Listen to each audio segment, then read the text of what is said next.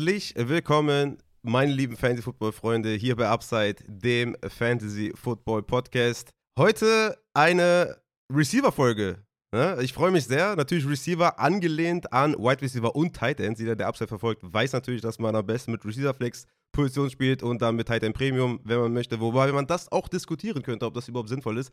Aber ja, Receiver Flex ist so äh, unser, unser Trade und das äh, wollen wir immer publizieren. Deswegen dachte ich mir, packen wir die Wide Receiver und Tight Ends in eine Folge, was die Rookies angeht. Und dafür habe ich mir den Julian Barsch eingeladen, Host des Saturday Kick Podcast. Er selbst ja auch einer der besten Co-Host-Recruiter, ja, muss man ja sagen, der Welt wahrscheinlich. Also hier bei Upside denken wir ja natürlich global. Und äh, da dachte ich mir, ja, den müssen wir auf jeden Fall noch einladen. Ne? Also zum Glück äh, muss ich noch vorweg sagen, ist der Julian mir noch extrem entgegengekommen, was den Termin angeht. Dafür bin ich auf jeden Fall sehr, sehr dankbar. Die ganze Familie übrigens appreciated es, das kann ich dir auf jeden Fall sagen. Julian, schön, dass du da bist. Äh, wir hatten ja den Kiel schon hier. Spürst du, spürst du da auch schon den Druck, hier heute abliefern äh, zu müssen eigentlich? Naja, äh, ein bisschen vielleicht, ein bisschen. Nein, Quatsch. Also ich war ja, ich war ja schon ein paar Mal bei euch äh, und deswegen, ich weiß immer, dass es spaßig ist und ich kenne das ja auch ähm, mit, bei mir jetzt nur mit der Freundin, nicht mit der ganzen Familie, aber ich versuche es auch immer mit meinen Folgen und allem drum und dran irgendwie das drumherum aufzubauen, irgendwie, dass, äh, dass man dann noch genug Freizeit hat oder dass es mit dem, einem, dem ganzen drumherum klappt. Deswegen kann ich das sehr gut nachvollziehen. Ja, nice. Danke dir. Sehr, sehr cool. Wir gehen ja heute ähnlich vor wie äh, letzte Woche mit dem Lorenz in der Running Back Folge. Da hatten wir so ein paar äh, Kategorien, äh, die wir sind wir dann so einzeln durchgegangen. Äh, ich mhm. denke, wenn man so über die Kategorien spricht, dann wird man da auch zwangsläufig über mehrere Prospects reden, ähnlich wie bei den Lorenz auch. Wir äh, starten äh, mit den Wide Receivers tatsächlich und zuerst natürlich wie immer die obligatorische Frage: Wie hat dir die Wide Receiver Klasse insgesamt gefallen? Der Kiel und ich wir, wir waren ja so ein bisschen enttäuscht, das hatten wir auch äh, gesagt im Podcast äh, in der ersten Preview zu den Rookies. Kommt aber auch eventuell auf die Erwartungen drauf an. Ne? Ich weiß jetzt nicht genau, wie deine waren und hm. ne, welche Grades du so insgesamt hast, ob du überhaupt First Rounder hast bei den Wide Receivers. Ähm, ich denke, also ja, kannst du ja gleich sagen. Ich denke, da ist schon was dabei. Aber insgesamt dein Eindruck äh, der Klasse?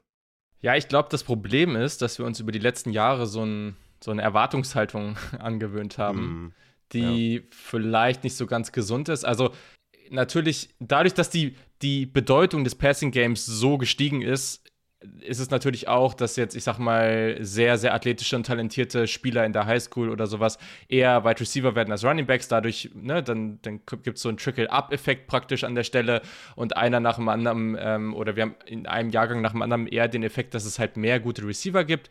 Aber irgendwann klappt das vielleicht auch mal nicht ganz. Ich glaube, dieses Jahr gab es dann auch bei ein, zwei Spielern dann einfach Situationen, die nach einem Transfer vielleicht nicht ideal waren, die verletzungsmäßig nicht ideal waren. Ähm, aber ja, also ich finde die Klasse, glaube ich, nicht so negativ wie viele andere. Ich glaube, am Ende wird es auch solide sein. Wir haben jetzt nicht diese High-End-Prospects, die sehe ich jetzt hier auch nicht.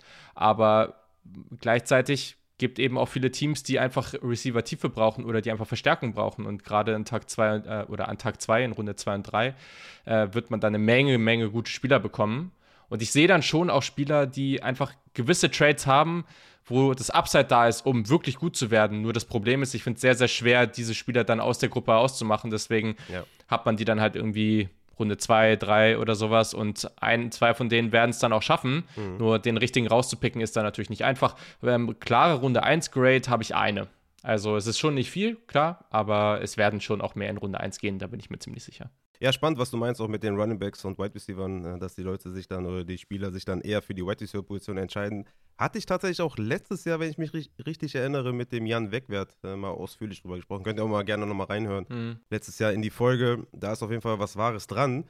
Du hast schon gesagt, also gerade Tag 2 wird einiges da sein und ich glaube tatsächlich, dass in den Rookie-Drafts, die jetzt so kommen, also es erinnert mich so ein bisschen an diese äh, Henry Ruggs, Jalen Rager äh, Draftklasse. Mhm. Das könnte in Rookie-Drafts in Fantasy so den ein oder anderen Bust an Stelle 5, 6, 7, 8 bedeuten. Aber dafür dann in Runde 2 so ein paar Terry McLaurens und Justin Jeffersons vielleicht, ja. Mhm. Okay, jetzt nicht in dieser krassen Range wie Justin Jefferson, aber vielleicht so ein Terry McLaurin-Type-Off könnte dann dabei sein in den Rookie-Drafts, äh, dass man vorher halt ja. nicht so sehen konnte, natürlich aus verschiedenen Gründen. Ist ja auch immer total schwer, das in die NFL zu äh, projizieren. Später auch bei den Titans auch nochmal die Frage, ja, wie viel Spielzeit bekommen sie, wie viele Snaps sehen sie, wie viele Routen laufen sie, ne, siehe Kyle Pitts und sowas, also der, mhm. wenn man sich da die Routen anschaut und so, das ist halt im absurd schlechten Bereich und dann, der kann gar nicht viel dafür, dass er so schlecht in Fantasy bisher war, ja. aber zu den Titans kommen wir später. Ich würde tatsächlich sagen, wir kommen dann zur nächsten, zu, oder zur ersten Kategorie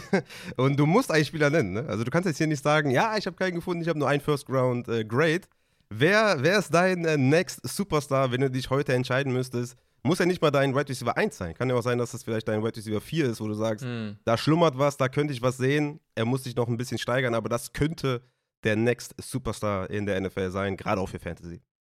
Ja, ist eigentlich spannend. Also gerade diese Diskussion, die du gerade meintest, wer ist der nächste Terry McLaurin. Jetzt gar nicht vom Spiel, Spielstil, aber eher von, was das dann für ihn bedeutet. Auch in Fantasy, mhm. ne? Ja. Das ist eigentlich eine spannende Debatte. Da, also, das ist fast irgendwie auch nochmal eine gesamte eigene Folge, um das mal so ein bisschen zu erörtern. Ja. Aber ich, ich, ich sag mal so, ich sag mal zwei Namen. Ähm, und bei einem sage ich auch ganz klar, warum ich nicht daran glaube. Ich es aber verstehen kann, wenn es manche machen. Aber beim anderen, das ist mein Receiver 1, den hätte ich da sonst nicht. Das ist Safe Flowers von Boston College. Mm, den feiere ich einfach extrem. Also es gibt einfach offensichtliche Gründe, warum man den vielleicht jetzt nicht irgendwie als Top-5-Pick Top projected. Aber erstmal ist es einfach ein, unglaublich spaßiger Spieler, sehr, sehr einfach, sich in den zu verlieben. Ähm. Und dann jemand, der einfach extrem gut ist. Also wirklich jemand, den, der, ich habe jetzt aufgeschrieben, klarer Playmaker ist, ähm, super athletisch. Ich mag den Speed extrem gerne. Und auch dieser Spieler, der ja, also sowohl als in, wenn er den Ball noch nicht in der Hand hat, aber auch gerade dann, wenn er den Ball in der Hand hat, echt ein heftiger Big Play Threat ist. Also ich mag aber auch, er ist jetzt nicht so groß, ne? Also er ist 5'10 und deswegen fällt er eher in diese, wenn er erfolgreich ist, ich sage nicht, dass er genau der Spieler ist, aber wenn er erfolgreich ist, dann wird er als Spieler wie Tyreek Hill oder Jalen Waddle erfolgreich. Ähm, weil er eben diese Size hat oder eben nicht diese Size hat. Ähm, aber trotzdem, er ist halt jemand, der Balltracking hat, der adjustet auch zum Ball, der geht auch, der geht auch aktiv dahin. Und das ist natürlich was, was du sehen willst. Du willst sehen, dass die größer spielen, als sie eigentlich sind, dass sie einen guten Release haben und dass die halt nach dem Catch ultra explosiv sind. Und das ist der. Also ähm, klar, der Catch-Radius ist nicht so da und der hat zu viele Drops. Das ist schon was, was irgendwie ein bisschen, was man beobachten muss. 9,1% Drop Rate. Ja. Ja, das ist schon, das ist schon einfach zu viel keine Frage. Ähm, aber ich finde den einfach mit seiner Quickness, mit seiner Explosivität, mit all dem, was er da mitbringt, ähm, hat er ganz, ganz großes Potenzial, extrem gut zu werden. Auch ich sehe schon ein Potenzial darin, dass er irgendwie in so einer ja, es ist immer schwierig zu sagen, dass er ein Wide Receiver 1 wird, weil die meisten erwarten da einen Spieler, der deutlich größer ist. Aber erstmal vom, von der reinen Production her, dass er da hinkommen kann. Es ist hier nicht so einfach, sich das vorzustellen, weil das, was er bei Boston College leider erleben musste, ist halt extrem schlechtes Quarterback-Play über lange Zeit. Ähm, eh in der heutigen Zeit sehr beeindruckend, dass er da geblieben ist. Also, das ist, hätte einer von den Spielern sein können, gehe an eine der großen Unis und raste völlig aus. Und das hat er eben nicht gemacht. Muss man ihm vielleicht auch irgendwie zugutekommen lassen an der Stelle. Ähm, mhm. Aber ja, also du erstmal abseits von der Größe und von den Drops hat der, bringt er fast alles mit, was du dir von so einem Spieler wünschst. Ja, auf jeden Fall. Auf der negativen Seite habe ich ja auch nur undersized. Ähm, der Frame mhm. ist etwas dünn. Ist natürlich auch so eine Frage. Da kann er ja. ein bisschen Masse, Masse zulegen. Ne? Kann er sich ein bisschen besser dann vielleicht gegen physische Cornerbacks behaupten. Das könnte halt so ein Gamechanger bei ihm sein, wenn er sich da ein bisschen ne, ein bisschen Masse antrainiert und sowas und natürlich gleichzeitig nicht an seinem extrem geilen Speed und Explosivität und Yak-Ability verliert, äh, dann könnte das wirklich auch in die Richtung gehen auf jeden Fall. Er ist halt versatil, ne, kann im Slot spielen, Flanker, Outside, ist halt auch immer sehr, sehr geil, wenn du auf allen drei Leveln gewinnen kannst. Auch äh, Reception Perception hat ihn im 74. Percentile bei Man und im 79. Percentile gegen Press. Also das zeigt auch auf jeden Fall, dass er da die Position alle spielen kann. Ja, ich bin sehr gespannt, äh, wo er dann auch landet. Äh, für mich ist er eher so in dieser Kategorie High-End Wide Receiver 2. Völlig ne? fair. Die nächste Kategorie, die dann kommt hier bei uns. Hm. Aber ich denke, man kann mit beiden äh, Kategorien mit äh, Zay Flowers auf jeden Fall gehen. Wer ist denn dein äh, zweiter Spieler neben Zay Flowers?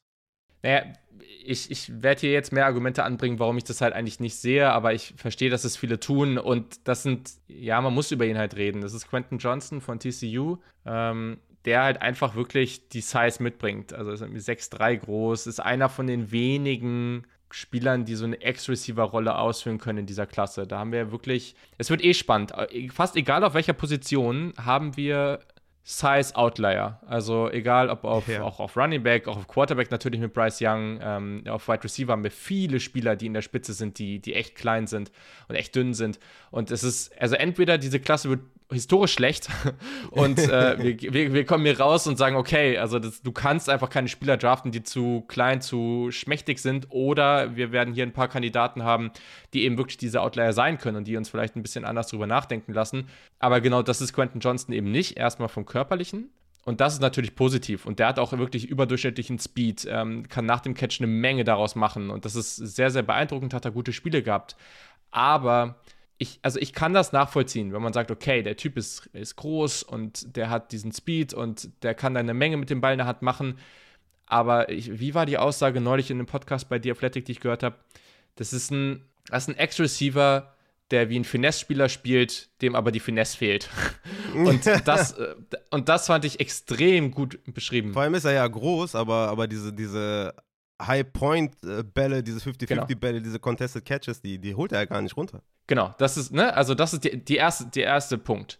Also er hat ähm, unter 40% eine Contested Catch Rate. Ähm, natürlich auch er nicht mit dem besten Quarterback Play, aber das kann man nicht immer als Ausrede nehmen. Das macht er nicht wirklich gut. Der ist am Catchpoint einfach nicht, der ist da einfach nicht aggressiv. Und ja. dann sind aber auch gleichzeitig, wenn du dann sagst, okay, dann will, der ist aber äh, athletisch, ja gut, aber um in der Route selber ähm, in den Breaks und sowas agiler zu sein und schneller zu sein und dynamischer zu sein. Das sind andere natürlich besser, weil sie halt einfach kleiner sind als er. Und ich meine, er hat acht Drops in 2022 gehabt. Und dann ist auch die Frage, er ist halt, er ist straightline schnell. Wenn er den Ball in der Hand hat, ist er sehr gefährlich. Aber so richtig agil, oh, weiß ich auch nicht. Und deswegen habe ich bei ihm halt auch noch Schiss, dass der wirklich Separation kreieren kann. Das weiß ich einfach nicht, ob er das tun können, also konstant tun kann in der NFL. Vor allem nicht gegen die ganz guten Co ähm, Cornerbacks. Und mhm. dann, wenn du dann am Catchpoint nicht gewinnst, so, dann ist halt, ich verstehe, wie man sich in ihm verlieben kann, wenn man so die Trades drumherum sieht und man sieht dieses Profil eines Spielers sonst nicht in dieser Klasse und denkt sich, ja, okay, er muss es sein und entweder der ist es oder halt niemand. Aber ich finde, da muss man vielleicht auch ein bisschen differenzierter draufschauen und dann mhm ich persönlich sehe es halt nicht. Ich habe den schon noch in der Top 5, so ist es nicht. Aber ich habe den halt in der, ich habe den irgendwie Mitte Runde 2 und desto mehr ich drüber nachdenke, denke ich immer mehr darüber nach, ihn weiter runterzunehmen als höher. Und das ist vielleicht nicht ja.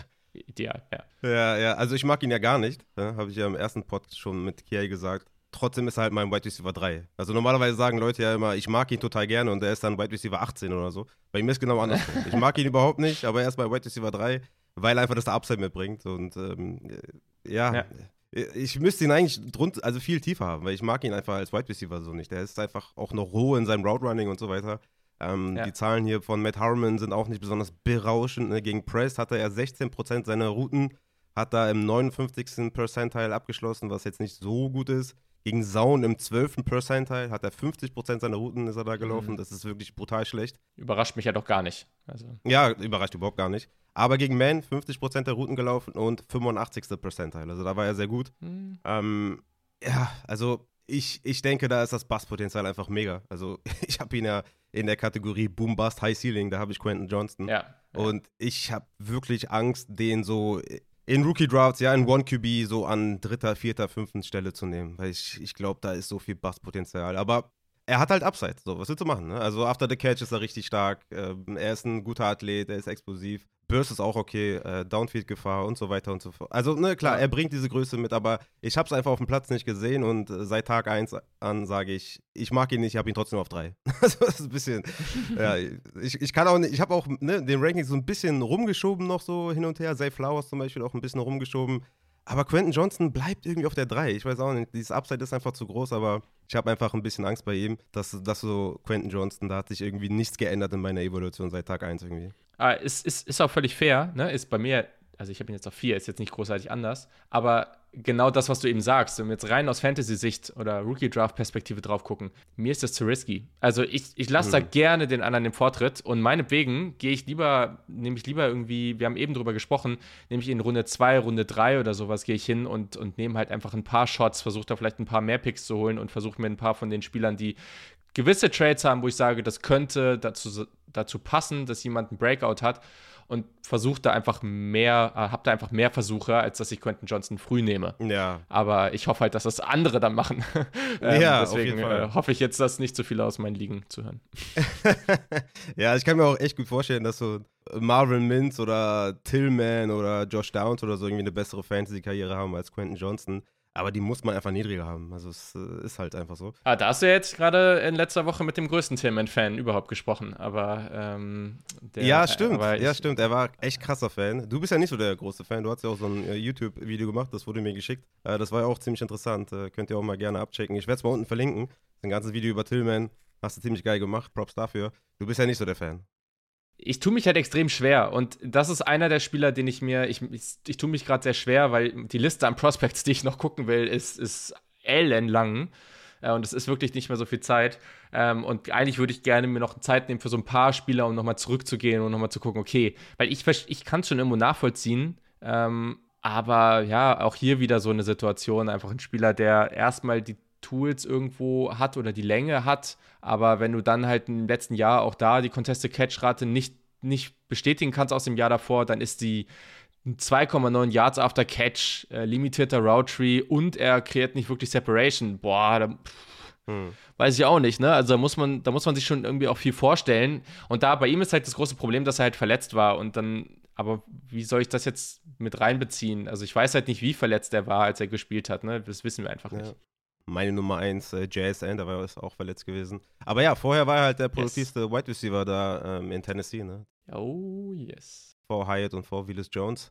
Naja, okay, Tillman äh, kommt, glaube ich, auch ein bisschen auf die Rolle an. Ich denke mal, so ein Big Slot wird er mehr Erfolg haben als irgendwie als Outside Wide Receiver. Wird natürlich eher so als Outside Wide Receiver gesehen, wegen seiner Größe und so weiter. Ja. Aber ja. ich denke, der hat einen ganz guten Riecher für Zone, deswegen mag ich den eigentlich Big Slot mehr.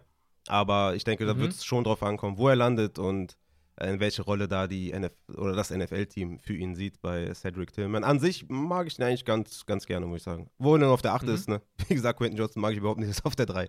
Aber okay. Ähm, genau, ich, wir müssen auf jeden Fall noch über Jackson Smith in Jigba sprechen, weil wenn ich da einen sehe in der Next Superstar-Kategorie, dann ist es äh, Jackson Smith in Jigba. Man kann natürlich jetzt drüber reden, ob Keen Allen ein guter Vergleich ist und ob Keen Allen ein Superstar überhaupt ist. Für mich äh, beides ja, tatsächlich. Äh, für mich ist hm. Keen Allen ein guter Vergleich für JSN und Keen Allen ist für mich auch ein Superstar. Und ich glaube, dass Jackson Smith und Jigba, er ist für mich mit Abstand der beste Wide Receiver in dieser Klasse und ähm, ich bin einfach mega überzeugt von ihm. Warum äh, bei dir diese Concerns bei ihm? Also erstens, wenn, wenn irgendwer jetzt hier so eine Karriere hat wie Keenan Allen, dann, ich glaube, sind alle, oder die sind die extrem froh dann da mit dem Pick. Also ich glaube, Da, da sind wir uns einig. Ich, ich, also Concerns ist halt maximal übertrieben. Ähm, okay. Ich, also ich meine. War jetzt überrascht, dass ich, du ihn hier nicht äh, genannt hast. Ja, ja, es ist fair. Also ich habe den bei den nächsten beiden Kategorien. Ich habe den sowohl okay. bei High End als auch bei Target Magnet. Okay. Äh, vielleicht äh, Vielleicht fällt er ein bisschen darunter, dass ich halt immer Schiss habe, meine absoluten Lieblingsspieler von Ohio State nicht zu hoch zu graden, um als Homer zu gelten. Da hast du, da hast du in der letzten Zeit auf jeden Fall, wenn du es in, der letzten Zeit, in den letzten Jahren getan hast, auf jeden Fall einen Fehler gemacht. ja, also ich meine, bei, bei JSN, ich meine, war auch irgendwie, ich glaube, das gesamte letzte Jahr, jetzt fällt er halt so ein bisschen raus, weil er, weil er jetzt dann eben aus dem College raus ist, äh, stand er ja auch in meiner Bio, deswegen, also ich, ich extrem großer Fan von ihm, mag den extrem gerne. Ähm, Vielleicht sehe ich da einfach nicht ganz das Upside, aber der Spieler ist halt extrem gut und das ist, was passiert ist, letztes Jahr wurde der, oder vor der Saison wurde er so als dieser Top-10-Spieler in der gesamten Klasse gehypt ohne Ende. Man hat ihn in den Mock-Drafts ohne Ende in der Top 5, Top 6, Top 7 gesehen. Dann hat er jetzt fast das gesamte Jahr nicht gespielt, was extrem ärgerlich war. Also ich jede Woche, ich glaube, also glaub, du kannst fast jede Woche einen Tweet finden von mir, wo ich mich darüber ärgere, dass Jackson Smith und Jigba schon wieder auf Out ist. Und mhm. gleichzeitig, ich glaube, du wirst wenig, in wenig Klassen einen intelligenteren Wide Receiver finden. Mhm. War auf jedem Level, also in der Highschool in Texas, ähm, am College bei Ohio State, ähm, war, also wirst selten jemand finden, der produktiver war. Ähm, der war auch produktiver als Olavin Wilson. Da wird dann immer wieder von, von anderen Leuten schnell gesagt, so ja, gut, die haben dann halt die Aufmerksamkeit von ihm weggenommen, so ja, aber also der eine Punkt ist vielleicht ein bisschen die Athletik, aber auch das wurde mittlerweile ja schon so, also auf dem Level, auf den, es wurde ja zu einem Riesenproblem gemacht und wir haben bei den, äh, bei den athletischen Testings gesehen, dass es das Problem auf, in der Größe nicht ist. Also seine, mhm. seine, ähm, seine Agility-Tests waren Elite Und der Speed, ja, der Speed ist nicht ganz da, keine Frage. Und das ist sicherlich auch das, was gerade bei Olave, aber auch bei Wilson vielleicht, wo man sagt, okay, die haben da einfach, die öffnen das Feld hier ein bisschen mehr, da gibt es vielleicht ein bisschen mehr Möglichkeiten. Aber das hatte auch schon Gründe, warum der produktiver war. Ähm, der ist technisch so, so, so versiert, der ist so smart, der kann, also es gibt einfach so viele Situationen, wo du im Tape siehst, so, das machen andere Receiver an der Stelle einfach nicht, aber es ist so intelligent, wie er sich da freiläuft. Also ich habe mir, ich habe gar keinen Stress. Und desto mehr ich über ihn rede, desto mehr ärgere ich mich auch dann, dass ich ihn da habe. Weißt du, also es ist so, ja, ja. der ist extrem gut, aber er wird halt nicht dein Outside 50-50 Ballwinner sein. Das wird er halt einfach nicht sein. Nee. Und klar wird das Safe Flowers auch nicht, aber vielleicht sehe ich da nochmal so ein bisschen mehr Big Play ab, oder klar sehe ich da mehr Big Play Upside, aber alles, was der macht, also wenn Smith Jigba noch, weiß nicht, nicht 6 Fuß, sondern 6'3 groß wäre, dann würden wir überhaupt nicht mehr drüber diskutieren.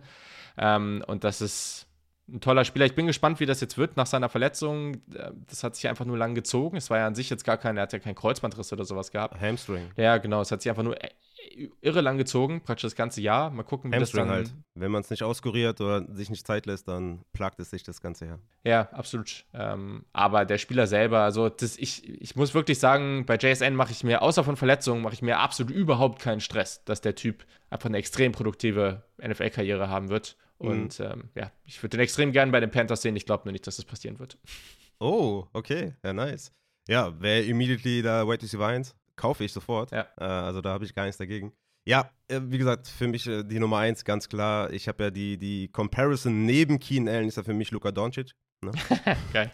Also das, Aber ja, es, ich, ich, liebe den Vergleich, ne? Ja, safe. Es ist so, wie ich, äh, wie, wie ich Bryce Young immer mit äh, Stephen Curry vergleiche. Ähm, also das, äh, hey, nice. da, ist eine, da ist eine Menge, eine Menge drin, wo man das irgendwie, diese Spielstile und ich finde das total nice. Beide sehen nicht so aus äh, oder, oder spielen, wenn, wenn du sie beim Spielen siehst, denkst du, sie sollten das nicht machen, was sie machen, aber sie tun es halt konstant. Wie gesagt, bei Luka Doncic, der kommt auch nicht über den Speed, hat einfach genau. diese, diese Headfakes, Zuckungen, Hesitation. Genau das. Ist, ne, und, und bei Jackson, Smith und Jigba auch an der Line, der Release, Separation, alles da. Also ich mache mir da gar keine Sorgen und meine Nummer eins ganz klar. Bin gespannt, ob er dann auch als erster Wide Receiver geht, wann er geht. Da gibt es ja auch in den letzten Tagen so viele Gerüchte, äh, dass da teilweise nicht mal einer in der ersten Runde geht, etc. Also da bin ich echt ja. extrem gespannt. Da habe ich total Bock auf den Draft. Also ich bin richtig in. Yes.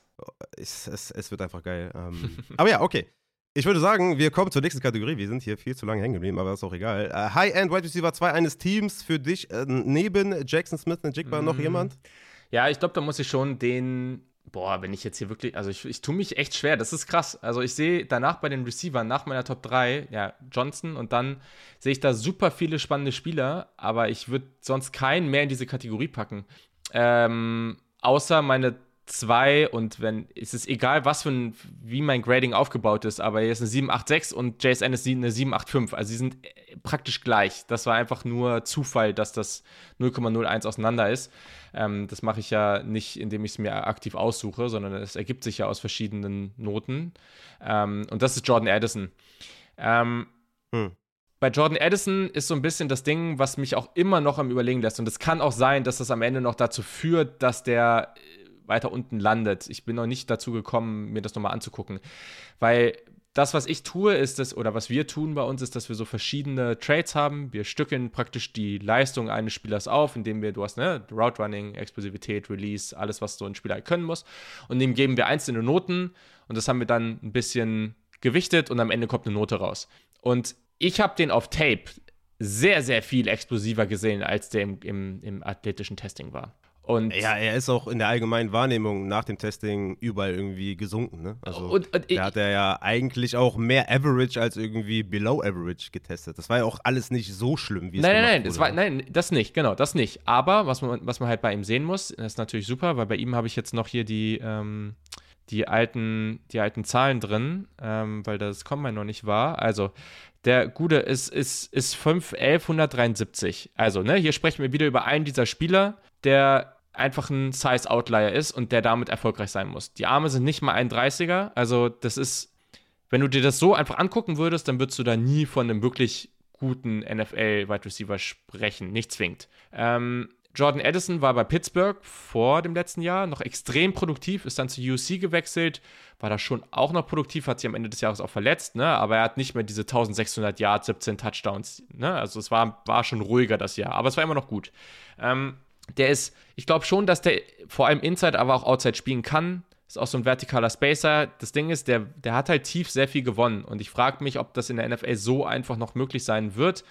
Der spielt halt auch, und hier sind wir, hier kann man ihn und JSN schon auch gut in ein Bucket werfen. Die sind beide halt, die spielen mit viel Intention. Die spielen mit viel, mit viel ja, viel mit, viel Football-IQ. Das ist ein smarter Spieler, der hat wirklich, wirklich gutes Route-Running.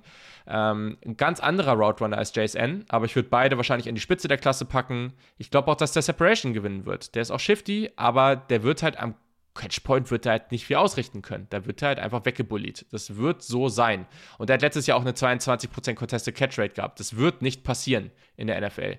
Ähm, und im Idealfall nutzt man ihn da auch einfach nicht und dann ist auch okay, weil man weiß es schon vorher.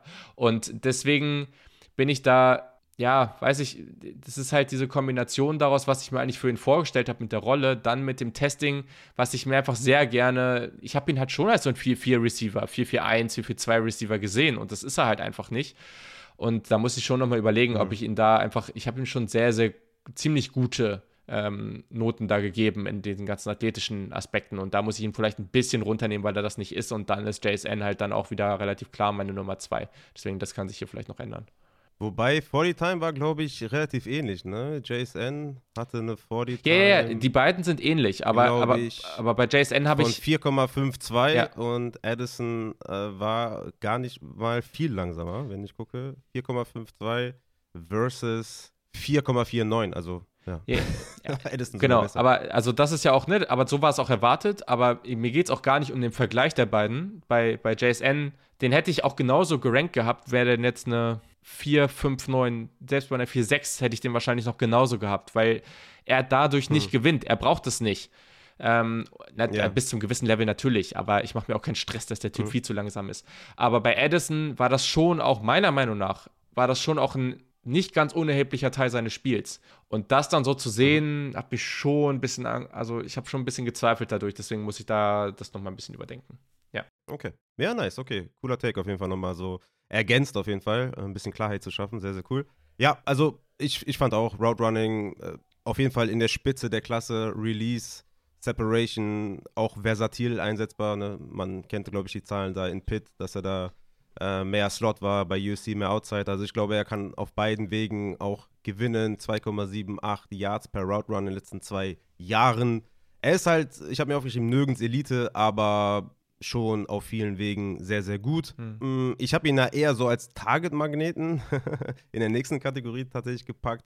Aber ich, ich finde ihn auch hier in der Kategorie eigentlich ganz okay. Vielleicht nicht High-End Wide Receiver 2, äh, aber guter Wide Receiver 2. Ne? Also Fair. ich hab, kann mir schon vorstellen, dass er, dass er schon äh, an seine Targets und Catches kommt, aber dass vielleicht so der nächste Step in dieser High-End-Kategorie vielleicht fehlt. Aber ja, ich denke, er ist mehr noch so ein äh, Projekt in der NFL, als es halt ein JSN ist. JSN ist auch ja. größer und schwerer als, als Addison. Ähm, aber ich an sich, sein Tape hat mir gefallen. Also er ist smooth, ähm, auf jeden Fall. Und für mich eher so ein Target-Magnet tatsächlich in der Offense, aber ich finde das schon auch relativ fair, da in, den, in diese Kategorie zu packen. Ich habe ja tatsächlich High-End Wide Receiver 2, habe ich Zay Flowers, mhm. den du da äh, als Next Superstar äh, hattest. Ja, hat mir auch, also wie gesagt, ich finde JSN halt viel, viel besser als alle anderen, ne, das muss ich dazu sagen. Ähm, äh, Hörer werden es äh, auf jeden Fall wissen. aber Zay Flowers ist, ja, ist für mich einfach ein bisschen zu, zu dünn, habe ich eben schon gesagt. Ne, Size ist einfach ein bisschen äh, bisschen anders heißt und sowas. Und die Drops, da würde ich gar nicht so ein großes Thema draus machen. Drops sind ja jetzt auch nicht immer ähm, übertragbar ins nächste Jahr. Das kann man schon noch anpassen.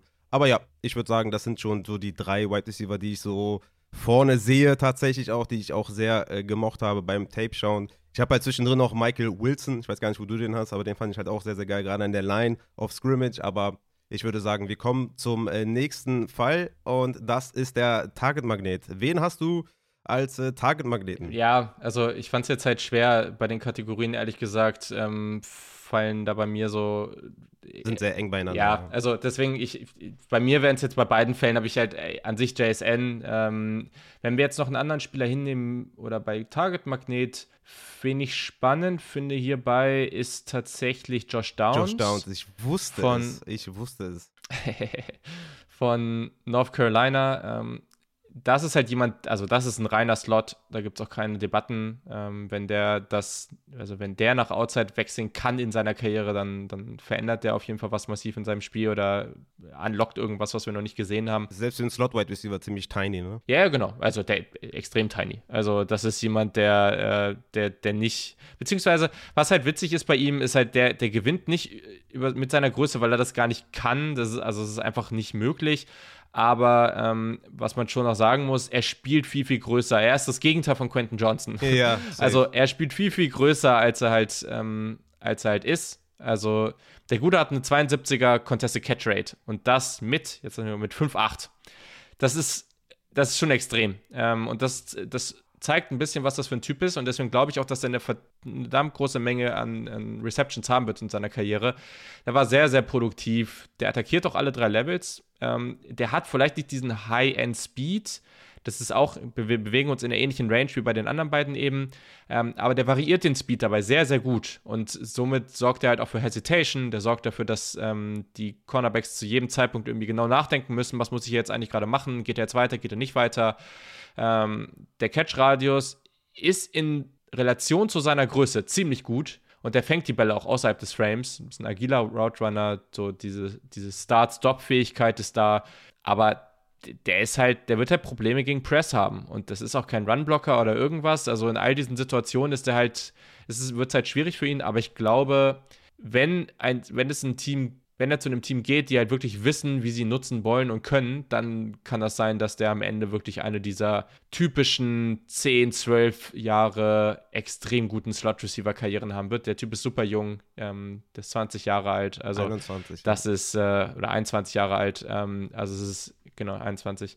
Ähm, also es ist wirklich extrem nice und deswegen, bei ihm bin ich auch sehr positiv gestimmt, einfach in dem Sinne, dass ich sehr, ihm einen sehr hohen Floor geben würde. Ich habe ihn auch hier noch bei Target Magneten. Ist für mich so ein Jameson Crowder Type of. Also Crowder ist noch ein bisschen bulliger, aber so von der Rolle her kann ich mir vorstellen, dass er da im Slot ganz gut. Er kann aber hinkommen, glaube ich. Also. Ja, ich glaube, Crowder hat ein bisschen zugelegt noch, äh, so in der NFL-Karriere. Klar, kann natürlich äh, Josh Downs auch, aber insgesamt denke ich, ist der Vergleich ganz gut und deswegen denke ich, dass er echt solide sein kann. Also ist jetzt ne, keiner, den ich jetzt irgendwie in den Top 5 äh, draften würde, jetzt in, in, in Fantasy. Aber ich würde sagen, in der ersten Runde sollte der auf jeden Fall gehen. Wir haben ja noch ein paar Titans, die sehr, sehr gut sind. Wir haben ja ein paar Quarterbacks, die man auch in One QB in der ersten Runde nehmen kann. Deswegen, ich würde sagen, so Borderline First Rounder würde ich Josh Downs schon geben. Dann äh, würde ich sagen, kommen wir zum äh, nächsten Segment und das ist das Komplettpaket. Also NFL Readiness habe ich mir aufgeschrieben. der halt jetzt äh, Day One Starter sozusagen, ja, mit einer ganz guten Baseline. Wen hättest du da? Äh, und jetzt will ich den Namen Michael Wilson hören. Oder auch nicht. Also genau, wenn wir natürlich die, äh, naja doch, also wenn wir die anderen rausnehmen, die das natürlich eher sind, oder nicht alle, aber einige von denen, dann muss das eigentlich Michael Wilson sein. Ähm, Ach, Julia. Er ist halt. Schön, dass du da bist. Er, er, ist, er ist eigentlich schon irgendwo die auch eine der großen Wildcards, weil diese Verletzungshistorie Boah, ist halt. Alter. Also er kann, er kann einem nur, er kann, er kann einem nur leid tun, ne? Also ja. ein unglaublich smarter Spieler, einfach smarter Mensch, ähm, bei Stanford äh, unterwegs. Es gibt auch gute Videos ähm, über seine Karriere und so. Ähm, ich glaube auch auf dem Stanford-Account. Ähm, extrem, extrem well spoken. Also es ist jemand, dem hört man wirklich gerne zu. Ähm, echt smarter Dude.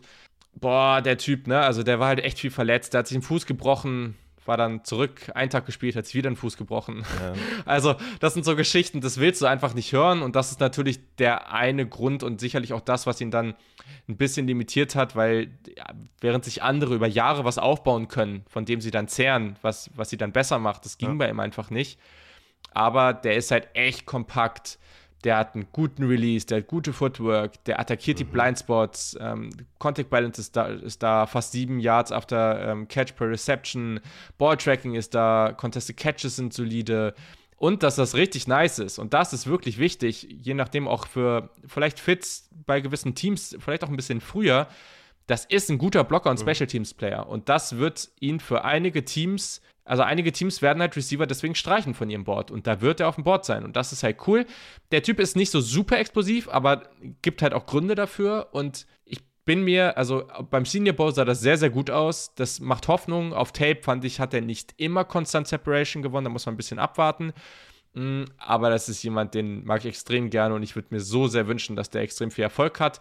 Keine Ahnung. Also, es würde mich nicht überraschen, wenn er in Runde 2 geht oder Runde 3, weil den irgendwie, weil den Teams halt feiern. Mich würde es aber auch nicht überraschen, wenn der erst an Tag 3 geht, weil die Teams halt mit den Verletzungen sagen, sorry, mm, ja. klappt so einfach nicht. Ja. Ähm, aber der Typ ist, äh, haben sich viele in den verliebt und das macht, äh, macht auch Sinn. Ich gucke jetzt hier gerade nochmal mit seiner, mit seiner Größe, 6'1, 213, 31er Arme. Ja, also ähm, auf jeden Fall, 1,85, 96 Kilo. Das äh, kann man auf jeden Fall feiern. Das ist sehr, sehr nice. Ja, einer meiner anfänglichen Draft-Crushes. Ich habe jetzt gar nicht so mitbekommen, dass der so hoch bei vielen ist. Ich habe ihn Top 5 in meinem Ranking. Ich bin einfach super überzeugt, dass der Day One startet und äh, ja. Ich habe ihn 7. Hm, okay, muss noch ein bisschen hochstufen. Ähm, dann, dann, passt das. Äh, ja, also dieser Komplettpaket stimmt einfach. Äh, Release, ich hatte es ja schon mal ja. gesagt, der 10-Yard-Split, 89. Percentile. 40 Time halt nicht so gut, ne? Nur im 23. Percentile. Aber er gewinnt dann allein auf Scrimmage, entweder durch seinen krassen Release oder halt durch seine Stärke. Äh, auch da Bench Raps im 98. Percentile hat so ein bisschen gematcht mit dem Film. Deswegen habe ich mir das rausgeschrieben. Also ja, ja. Äh, ich mag ihn einfach total gerne. Ich äh, wollte ihn ja auch immer in meinen Rankings über Quentin Johnson ranken. Aber ich, ich kann es nicht. Vielleicht werde ich das irgendwann bereuen, aber ich äh, stand jetzt kann ich es noch nicht. Aber ich mag ihn einfach total gerne. Und ja. Ja, bin sehr gespannt, wo der landet und äh, ja, da gibt es auch so einige Teams, äh, wo, er, wo er gut hinpasst und ich hoffe, der wird seinen Value bekommen, gerade auch als Blocker und so. Ich glaube, der wird einfach super wichtig in den Offenses sein und man sieht es ja auch bei Alan Lazard schon alleine, ne? Wenn du blocken kannst, wirst, stehst du auf dem Platz und dann ist es auch nicht mehr weit hin zu Targets, zu Receptions, zu Fantasy Production. Deswegen Michael Wilson, ja. einer meiner, ja, so Lieblinge, würde ich schon fast sagen, äh, hier in, bei den Wide Receivers. Und auch hier bei Komplettpaket NFL Readiness, äh, der einzige, den ich mir aufgeschrieben ja. habe tatsächlich. Natürlich abgesehen jetzt irgendwie von den anderen, die wir schon besprochen haben. Ja, ja klar. Jetzt unnötig, da, die da hinzupacken. Dann, Richtig. Äh, boom. Ich, übrigens, also ist auch perfekter Fit für die 49ers, ne? Also, äh, das, wenn, man so mehr, wenn man die ganze Zeit drüber redet, dann schreit das nur nach 49ers. Aber mal sehen. Ja, ja, boah, also warte mal, den Fit, den muss ich mir kurz überlegen, den würde ich nicht so feiern. Nee, nee, den Fit mag ich nicht. Also da würde ich mir Angst machen, Sorgen machen, dass er zu viel im Blocking-Bereich tätig ist und dass die Targets, die jetzt ja, also ich, ich sag mal jetzt, Trey Lance ist jetzt Quarterback, ja. Wer weiß, was da passiert. Es, es, es, macht, es macht Sinn, meine ich eher. Ich okay. meine nicht aus Fantasy-Perspektive, so, okay, aber es macht eine, eine, Menge Sinn. Ja, es, es macht ne? super Aber Fantasy-Perspektive ja. hast du recht. Ja, es macht super recht, viel ja. Sinn bei den Niners, das stimmt. Okay, dann äh, würde ich sagen, äh, kommen wir zu den Boom-Bust High-Ceiling Wide Receiver. Ich habe hier zwei Namen, die ich beide halt auch wirklich nicht mag, aber der eine ist Quentin Johnston äh, und der andere ist Jalen Hyatt. Welche beiden Spieler oder welchen Spieler überhaupt äh, hast du in dieser Kategorie? Ja, also ich habe Quentin Johnson mir vorher nicht aufgeschrieben. Das war mehr so, ne, habe ich ja eben erklärt, weil ich glaube, dass einige den in der Superstar-Kategorie hätten potenziell. Ja, das ist der erste Name, den ich hier habe. Über den habe ich schon genug geredet oder wir genug geredet. Ähm, und der andere ist auch einer, bei dem ich auch eigentlich konstant nur drüber nachdenke, ob ich ihn noch tiefer ranken soll. Das ist Jalen Hyatt. Ich habe den genauso hier wie du. ähm, also, Jalen Hyatt hat natürlich jetzt so mit dieser, mit diesem Jahr am College extrem viel Aufmerksamkeit bekommen. Ja. Und ja, der ist speedy, aber auch hier war das athletische Testing jetzt nicht so speedy, wie viele ihn, also was viele aus ihm machen wollten. Also viele haben ja 4-4. Ja. ja. natürlich ist das gut, ne? Das ja. reicht völlig aus, ist alles cool, aber viele wollten ihn irgendwie, glaube ich, zu so einem, keine Ahnung, 4-2-9er ähm, Athleten oder sowas machen. Mhm. Ähm, ist natürlich als Deep Threat extrem gut, aber der hat halt extrem viel aus dem Slot heraus gemacht und diese Offense ist halt einfach, man kann es nicht oft genug sagen, eine Mickey Mouse Offense. Also man kann es nicht oft genug sagen. Das ist also das hat halt nichts damit zu tun. Er wird dieses Art von, diese Art von Spacing niemals in der NFL bekommen. Die, die College-Defensiven wussten nicht, was sie damit tun sollen, konnten darauf nicht reagieren. Sie hatten einen extrem guten Receiver-Core, was da einfach nochmal geholfen hat. Das hat extrem gut funktioniert für Tennessee, keine Frage. Aber es wird so nicht klappen. Der wird auch gegen, gegen viel Kontakt an der Line of Scrimmage nicht agieren können. Ja. Der ist als Deep Route Runner ist der super und der hat auch gute Hände. Also er fängt auch die Bälle außerhalb des Frames tief. Das ist natürlich sehr positiv. Nach dem Catch, klar, hat er Speed. Der gewinnt da nur durch Speed, nicht durch Physis. Aber sonst ist es mit diesem limitierten Route Tree, mit dem Route Running an sich, Contested Catches sehe ich da irgendwie nicht so wirklich. Es war jetzt an sich bei ihm, ja, okay, aber es waren noch sehr, sehr wenige, die er da überhaupt machen musste, weil er so viel frei war. Boah, also da fehlen so viele Aspekte, um das auch zu projecten. Das ist ja. kaum möglich. Ja. Und ja, keine Ahnung. Ja. Ganz schwer. Ja, ist die ganze Offense halt äh, unmöglich zu projecten und ja. Jane Hyde ist halt Teil davon. Also das ist, ja, also mich erinnert er stark an Henry Rux.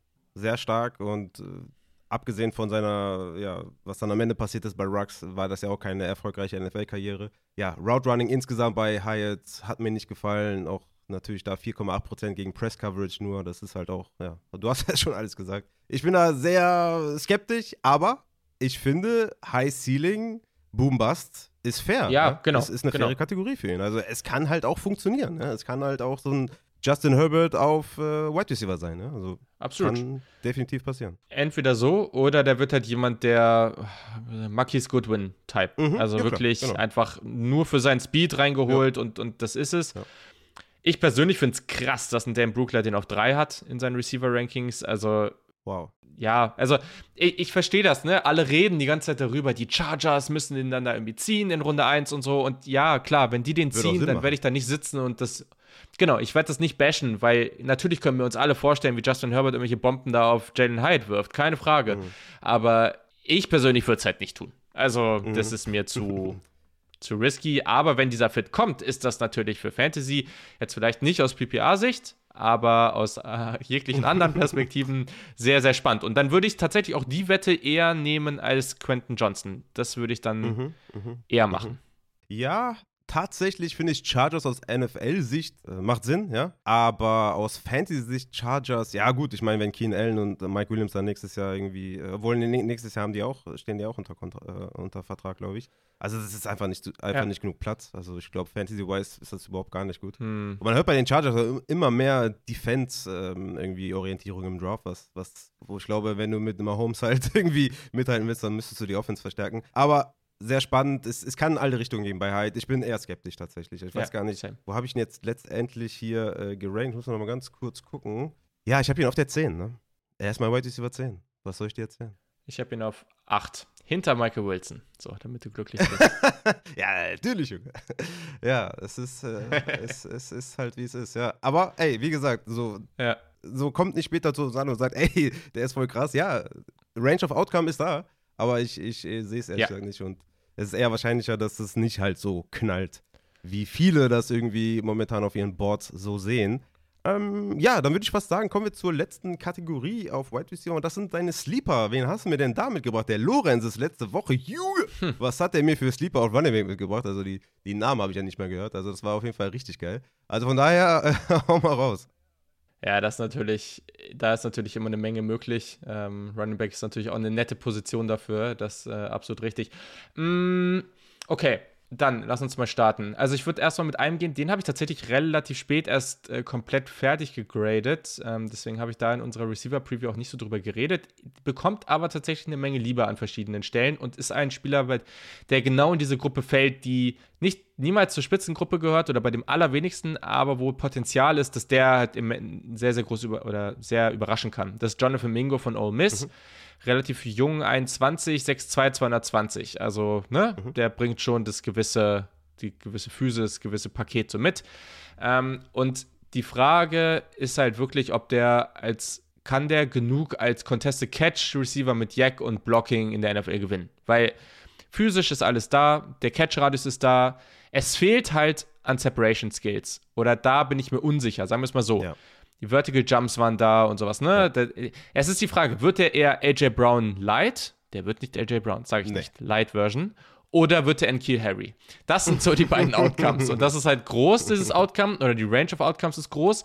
Aber der hat halt dieses physische Profil in diese Richtung von einem AJ Brown der ne, ist natürlich jetzt hier wieder lame, weil der auch von Ole Miss kommt, aber das ist halt auch dieser Spieler, äh, dieser, dieser, ja, aber es ist halt dieser Frame, den die da mögen. Also es hat schon Gründe, warum die Cam Metcalf, AJ Brown und Co., ne, und jetzt auch Mingo, warum die da alle sind. Mhm. Ähm, der hat gute Hände, der hat spektakuläre Catches, äh, der ist super nach dem Catch. Und ähm, hier geht es halt wirklich darum, entweder kommt er in ein Team, wo die ihn gut einsetzen, dann ist alles cool. Oder wenn sie es nur so semi-gut hinbekommen, schafft er es dann auch hier und da auf andere Wege zu gewinnen. Aber wenn man dann in mittleren Runden ist Und wenn man jetzt aus Fantasy-Sicht gerade, wenn man da den Fit mag und man sagt, okay, hier sehe ich, dass der in Dynasty eh, aber sehe ich auch jetzt irgendwie in anderen Situationen, also ja, vor allem in Dynasty, dann, also dann sehe ich hier das gewisse Upside ähm, mit diesem Teamfit zusammen, dann glaube ich, äh, ist das ein ganz, ganz spannender Spieler. Ja, ich habe mir auch Mingo auf der in der Sleeper-Kategorie aufgeschrieben als letzten Spieler. Bin ich absolut bei dir. Auch bei ihm sehe ich eher diese Big Slot-Rolle, aber wie gesagt, das ist halt immer schwer einzuschätzen. Ist fair. Wo ja. NFL-Teams den dann tatsächlich sehen. Ich fand vor allem seine Outroutes haben mir gefallen, äh, seine Curls, seine Slants, also halt ja. diese, diese Big Slot-Geschichten. Wie gesagt, physisch, Size, Yak, ist alles da, die Separation ist nicht so ganz da. Und aber ey, absolut äh, fairer Sleeper. Bin sehr gespannt, wo der landet. Das wird auch sehr, sehr entscheidend, glaube ich, bei ihm sein, wie die Opportunity aussieht. Mhm. Ich glaube, der muss noch ein bisschen ähm, auch das Wide Receiver Spiel noch so ein bisschen lernen. Ja. Vielleicht auch da ganz cool, wenn er vielleicht so einen Mentor hat im Team und sowas. Also es kommt, glaube ich, auf verschiedene Faktoren drauf an, ob Mingo bestehen kann oder nicht. Ich habe mir als Sleeper noch Tyler Scott aufgeschrieben. Hast du den auch in diesem Bereich? Ähm? Tyler Scott, ja. Hm. Es gibt ja auf Twitter so ein paar extreme Fans. Ähm, okay. Das war ein Spieler, da war ich extrem enttäuscht von dem Combine. Also, ich weiß nicht. Oder was heißt extrem enttäuscht, ist eigentlich auch übertrieben. Nein, das ist eigentlich massiv übertrieben, wenn ich es gerade sehe. Ich weiß gar nicht, warum ich das so extrem habe. Aber nein, sagen wir es mal so. Sagen wir es mal so. Für mich ist das ein Spieler, der, der ist ja schnell gelaufen, so ist es nicht. Aber das ist ja ein Spieler, der also der hat nicht die Größe, ne? Also wir haben jetzt hier den, der, der ist 5'9, 177, mhm. ne? Genau. Also ist echt ein kleiner Dude. Der hat, die Hände sehen zwar, ich finde, die sehen ein bisschen besser aus, aber der hatte sieben Drops. Ähm, also da auch nicht ideal. Äh, und für mich gewinnt der nur mit Speed.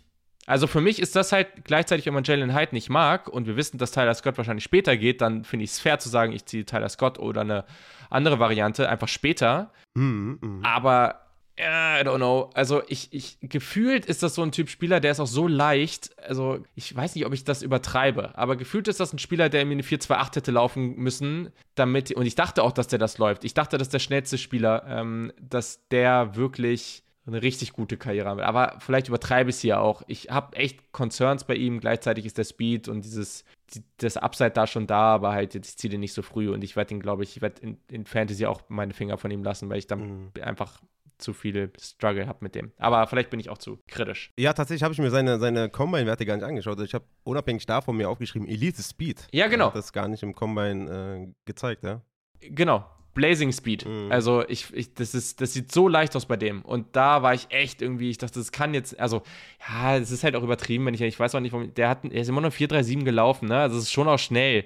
Aber irgendwie, keine Ahnung, irgendwie hat es mich so ein bisschen, bin mir nicht so ganz sicher bei ihm. Ja, ich finde auch, die, diese Kategorie Jalen Hyatt passt eigentlich ganz gut, aber es fehlt ihm dann noch so ein bisschen mehr, auch dann insgesamt an, an Production und sowas. Aber ey, Big, ja. Big Play Threat ist er, Elite Speed hat er, explosiv. Ähm, Absolut. Ja. Jack fand ich ihn auch spannend, ehrlich gesagt. Thin Frame natürlich, ne? Also der, der Frame ist ja. wie bei vielen hier in dieser Klasse natürlich so ein bisschen concerning. Der Catch-Radius hat mir auch nicht immer gefallen und Contested Catches und so. Also er hat natürlich seine Flaws, sonst wäre ja auch kein Sleeper jetzt bei mir. Aber dass viele ihn hoch haben, das ist schon echt äh, krass auf jeden Fall. Aber ich dachte, das ist ein spannender ja. Sleeper, ehrlich gesagt. Aber äh, wenn viele den schon hoch haben, dann kann er fast keiner mehr sein.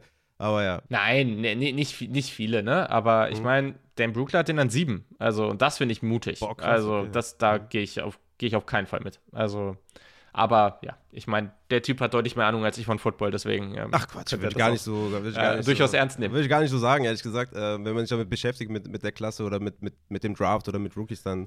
Man findet sich schon ganz gut rein. Du gehst jetzt in dein äh, viertes, fünftes Scouting-Jahr. Was hast du auf dem Tacho?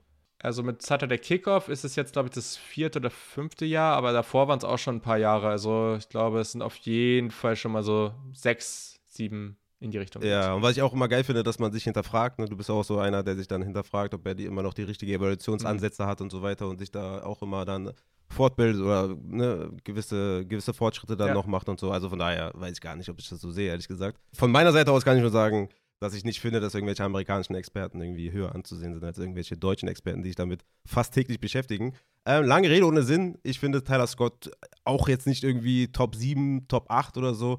Aber ich finde, der ist schon so ein Top 12 Wide Receiver. Ähm, ja. Hat natürlich noch viel zu lernen, aber für mich halt ein, so ein kleiner Sleeper. Hast du äh, noch andere Sleeper ähm, außer Mingo?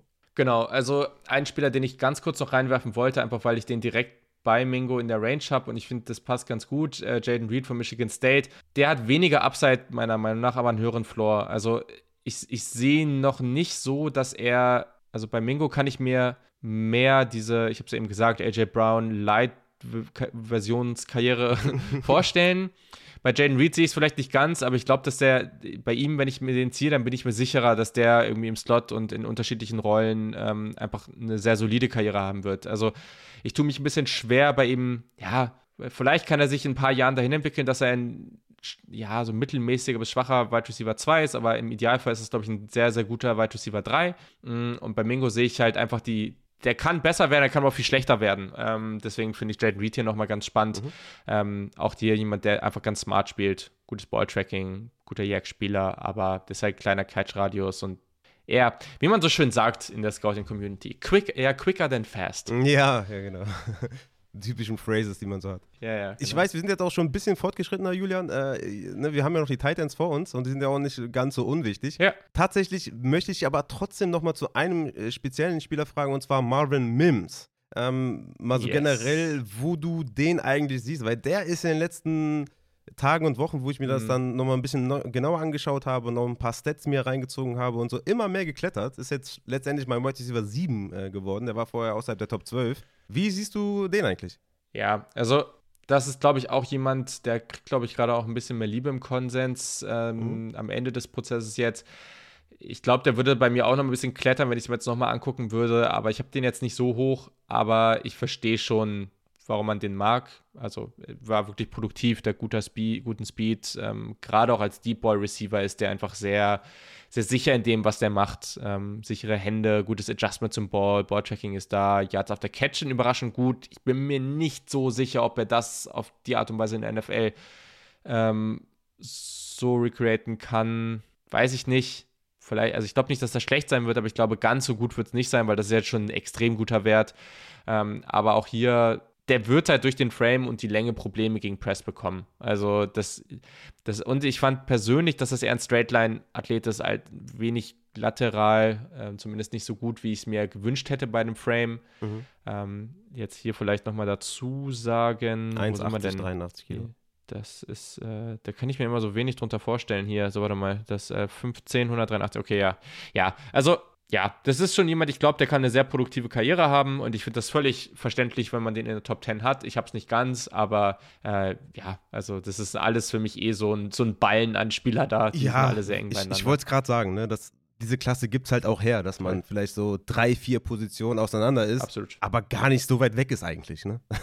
Dann der eine vielleicht Voll. diesen ja. einen Trader, den man vielleicht ein bisschen lieber mag, der andere äh, priorisiert das aber mehr und genau. zack ist der eine auf sieben, der andere auf zwölf. So. Ganz genau. So war es eigentlich auch bei, bei ihm, dass er dann Stück für Stück immer mehr geklettert ist, Hyatt ist halt immer mehr gesunken und ja, so hat sich das dann so ein bisschen, bisschen verschoben.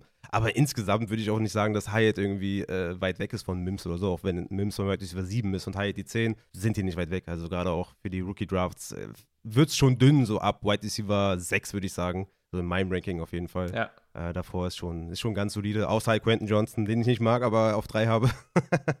naja, okay. Ich würde sagen, tatsächlich dann äh, kommen wir zu den äh, Tight Ends. Und oh boy, mhm. oh boy, haben wir diese Tight End Klasse gebraucht. Alter Schwede, haben wir diese Tight End Klasse gebraucht. Vor allem Fantasy. I don't care, NFL interessiert mich überhaupt gar nicht. Aber im Fantasy, man, diese Tight End Klasse. Wir haben sie so gebraucht. Es ist so schön, dass sie da ist. Mehrere äh, Receiver dabei oder Tight Ends dabei, die easy in den Top 10 äh, der Tight Ends äh, stoßen können, auch schon in der ersten Saison meiner Meinung nach. Kommt natürlich drauf an, wie eben schon gesagt, ne? wie viele Routen sehen sie, wie viele Snaps sehen sie, wie viele ja, mhm. wie werden sie eingesetzt? Äh, Slot, Inline, etc. pp. Was sehen sie? Das ist immer so ein Faktor natürlich. Ne? Es gibt mehrere Tight Ends, die viel mehr drauf haben, als sie Fantasy-wise produzieren. Ne? Jonas Smith zum Beispiel bei, in New England oder ne? Kyle Pitts jetzt jüngst äh, ein, ein Tight End-Superstar, der Fantasy-wise noch nicht überzeugen konnte. Es liegt aber nicht an ihm. Äh, jeder, der den Deep Dive äh, von mir verpasst hat, äh, da kann ich nur sagen, hört euch den an auf jeden Fall. Ähm, also ich bin äh, vollkommen äh, begeistert von dieser Klasse. Ihr werdet ja tatsächlich, wenn diese Folge rauskommt, bei Saturday Cake äh, schon drüber geredet haben. Hört da gerne auf jeden Fall auch mal rein. Aber trotzdem natürlich die obligatorische Frage, wie ist es dir ergangen? Ja, also ich, ich feiere die Klasse auch extrem. Es hat sehr, sehr, sehr viel Spaß gemacht. Ähm, ist, ich, ich weiß jetzt nicht, ich glaube, wenn man jetzt sagt, dass die Klasse, hm, also man sieht ja schon in den letzten Monaten in vielen Mockdrafts mehrere Titans klar in Runde 1. Ja. Hm, wenn man jetzt, wenn man jetzt sagt, so, okay, also ich glaube, es wird einige geben und ich glaube, äh, also man kann es vielleicht sagen, wir haben es jetzt noch nicht aufgenommen, äh, deswegen weiß ich noch nicht, was die anderen da haben. Ja, ja. Ähm, aber diese Folge kommt praktisch nach unserer raus, deswegen ist, äh, wird dann spannend sein. aber ich kann mir vorstellen, dass andere bei uns in der Runde mehr Round One Grades haben als ich. Aber wenn man das auch wiederum sieht, alle, die das mal gemacht haben, ähm, einfach sich viele Spieler für die Draft angucken und dann gucken und dann die, die Jungs graden, am Ende kommen ja nicht 32 Erstrunden-Grades raus.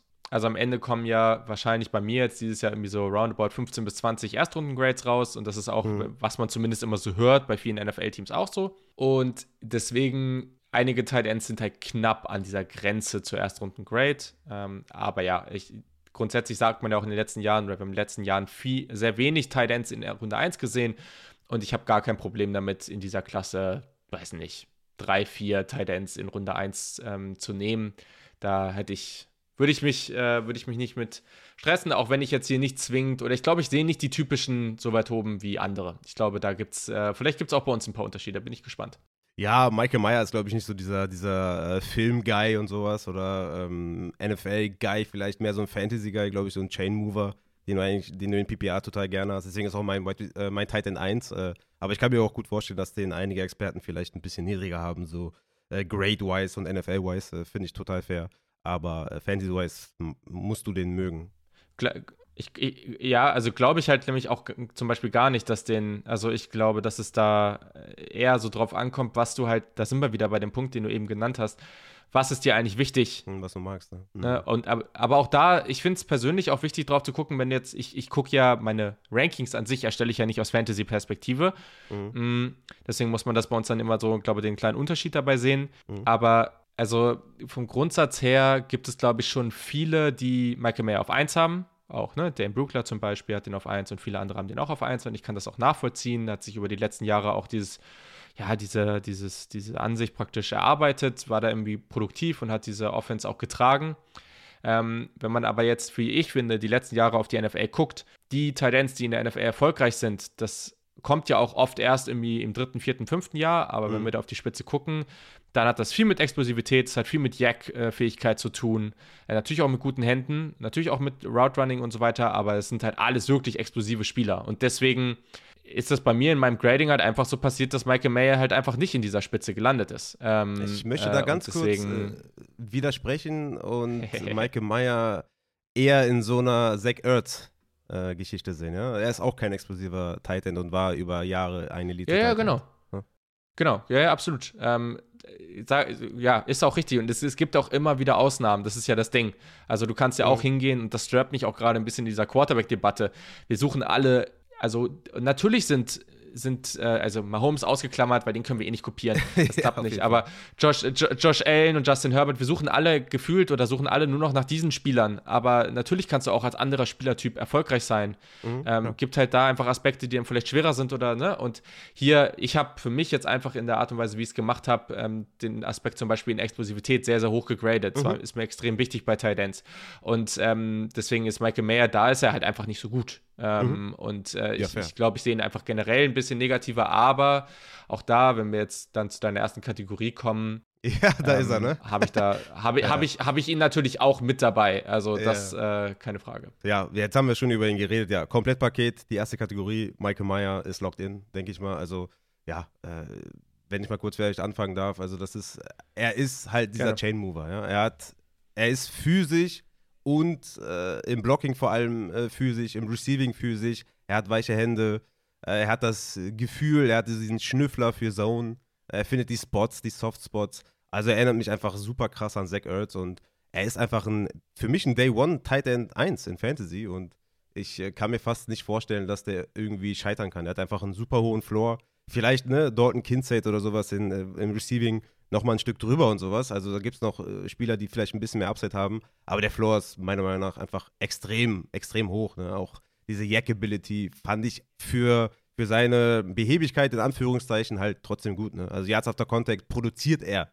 Er macht jetzt vielleicht nicht diese langen Big Play, äh, Big Plays hat er vielleicht nicht, aber er ist trotzdem after the catch gut, äh, after contact gut. Also ich bin, äh, ich bin da wie diese, diese Soft-Zone-Schnüffler und Finisher vor allem auch. Ähm, ja, da bin ich, bin, ich, bin ich drin. Vor allem natürlich auch PPR-wise äh, in, in äh, Fantasy auf der Titan-Position, Receiver-Flex, dann Titan Premium, Chain Mover. Ja. Also da kannst du Michael Meyer meiner Meinung nach fast in Fantasy nicht, also du kannst ihn, glaube ich, nicht, nicht auf der 1 haben. Ja, ja, bei Kincaid würde ich schon noch überlegen. Ja, er hat mehr Upside. Er hat mehr Upside. Ja. Also. Ist fair. Ich habe jetzt zum Beispiel Richardson äh, auf 1 über Stroud wegen der Upside, deswegen müsstest du es eigentlich hier auch machen, aber bei Kindzeit ist halt so die Frage, mhm. ist halt auch bei jedem Down auf dem Feld. Ne? Also, wie viele Snaps sieht er wirklich und äh, weil er hat halt die Blocking-Fähigkeiten nicht. Ne? Ja. ja, ja, absolut. Das ist seine Schwäche, ganz klar. Der könnte halt auch mehr so ein Mikey Siki werden, der halt ja, nicht so viele Snaps sieht äh, mhm. und dann demzufolge auch weniger Chancen bekommt und sowas. Deswegen finde ich Michael Meyer schon mit dem höheren Floor. Aber ey, Kindzeit, zu denen kommen wir gleich wahrscheinlich auch. Aber erstmal Michael Meyer, allgemein, ähm, dein Take? Ja, Michael Meyer auf jeden Fall. Ich, ich gehe da auch mit, mit den Sachen, die du da gerade gesagt hast. Also Quarterbacks Best Friend. Ähm, für mich hat er halt einfach nicht dieses Upside. Und das ist für mich, der ist, ich finde den nicht so dynamisch, aber der, ich kann mir halt vorstellen, dass der halt, dass du fast klar markieren kannst, so ungefähr, wie viele Bälle, dass der oder eine gewisse Menge an Bällen jedes Spiel fangen wird, dass der halt einfach auf dem Feld sein wird in fast jeder Situation. Der ist smart, der wird wahrscheinlich auch eine lange Karriere haben. Ähm, der macht halt auch in den wichtigen Situationen die, die Catches, auch in, in schwierigen Situationen die Catches. Habe ich überhaupt keine Zweifel. Ähm, und das zeigt vielleicht auch nur, wie gut diese Klasse am Ende ist. Also, das wollt, ist. Wollte ich gerade sagen, ja. Absolut. Ne? Also, das ist, äh, das zeigt das, glaube ich, am Ende nur, weil das ist eigentlich schon, eigentlich ist schon auch frech, wie tief ich den habe. Das ist bei mir halt einfach, glaube ich, durch dieses Grading so gekommen. Aber ähm, ja, also das ist ein, ein, wirklich guter Spieler. Ich würde den halt nicht in Runde 1 ziehen. Jetzt, wenn wir jetzt auf, auf die echte NFL-Draft gucken, das würde ich persönlich nicht machen. Dazu ist er für mich zu wenig dieser, ich sehe persönlich einfach nicht, wie der in diese Kittel, ähm, Kelsey-Richtung geht. Ja. Das, das sehe ich persönlich nicht, aber das Ding ist, das Kelsey musst schon du auch eher nicht. tatsächlich, aber Kittel ja, weniger. Aber das musst du halt auch nicht. Also trotzdem kann das halt ein Spieler sein, der jedes Jahr seine 700, 800, 900 Yards fängt, irgendwie 10 Touchdowns und dann ist das eine mega Karriere und dann ist das super in Runde 2. Ähm, und wenn man da mehr sieht, auch fein, aber ich da jetzt einfach was ein bisschen dieses Upside. Äh, Jack-Faktor, ja, fair, aber ist jetzt, ich glaube nicht, dass er eine riesige Rolle da spielen wird. Ich weiß nicht, wie konstant er halt, gerade tief wird er halt nicht so viel Separation kreieren und da gibt es andere, die sind explosiver. Das habe ich einfach ein bisschen höher gewertet, aber genau. Ja, demzufolge natürlich musst du ihn ein bisschen niedriger haben, das äh, ja. musst du dann machen. Wie fandst du seinen Route Running? Habe ich mir als klares Plus aufgeschrieben. Er war ja auch äh, 57 Targets für 328 Yards, wenn er nicht in Line aufgestellt war. Also ich fand ja. gerade auch diese kurzen, mittleren Route-Running-Skills hat er definitiv. Absolut, ja, ja, klar. Also wie gesagt, da kommt da kommt es natürlich echt drauf an. Der ist halt einfach ein breiter, physischer als viele Spieler da am College, gegen die er gespielt hat. Ähm, das wird jetzt vielleicht nicht mhm. ganz so auf dem NFL-Niveau klappen, weil, also ich, er ist smart, er, das ist ein bisschen, ist ein bisschen wie JSN, dass er einfach smart ist und er weiß, was er tut, er weiß auch, was er zu tun hat, damit er gewinnt. Aber ja. die Separation auf dem NFL-Niveau, da mache ich mir halt bei einem JSN weniger Sorgen, aber bei einem Malcolm Mayer bin ich mir nicht ganz so sicher, ob das so konstant funktionieren wird. Vielleicht liege ich auch komplett falsch, aber ich denke, am Ende ähm, war das, waren das so ein bisschen meine Zweifel. Bei ihm kann es ja auch sein, ne, dass, dass diese College Production ein bisschen, ein bisschen blendet, weil er halt die komplette Offense getragen hat. Ne, ja, ja genau. Kann natürlich auch sein, ja. dass er in anderen Teams einfach auch ja, gar nicht so gescheint hätte, ne, wie er es da getan hat. Ist natürlich auch ein fairer, fairer Point auf jeden Fall.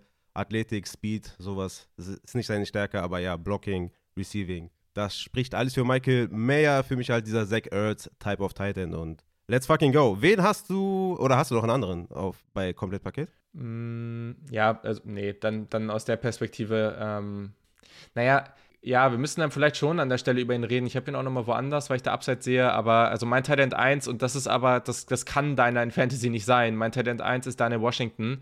Ähm, den habe ich bei Red Zone Waffe. Äh, genau, fair, da habe ich mir auch nochmal dazu aufgeschrieben, keine Frage. Aber der Typ ist halt einfach riesig. Also die, diese Maße, die der mitbringt, mit 6'7, 264, 34 halber Arme, also das ist, das ist heftig. Das ist, der ist als Runblocker so unglaublich ja. gut und es, also das wurde immer wieder gesagt und das würde dauern, aber ich, ich würde es nicht für komplett unrealistisch halten, wenn der Typ, der ist jetzt schon als Runblocker der sechste Offensive Liner auf dem Feld und wenn der irgendjemand mal sagt, wenn der sich jetzt nicht so entwickelt als, als Receiving Tight und jemand sagt, okay, wir nutzen jetzt ein paar Jahre, um den als Tackle umzufunktionieren, um ja, das würde funktionieren.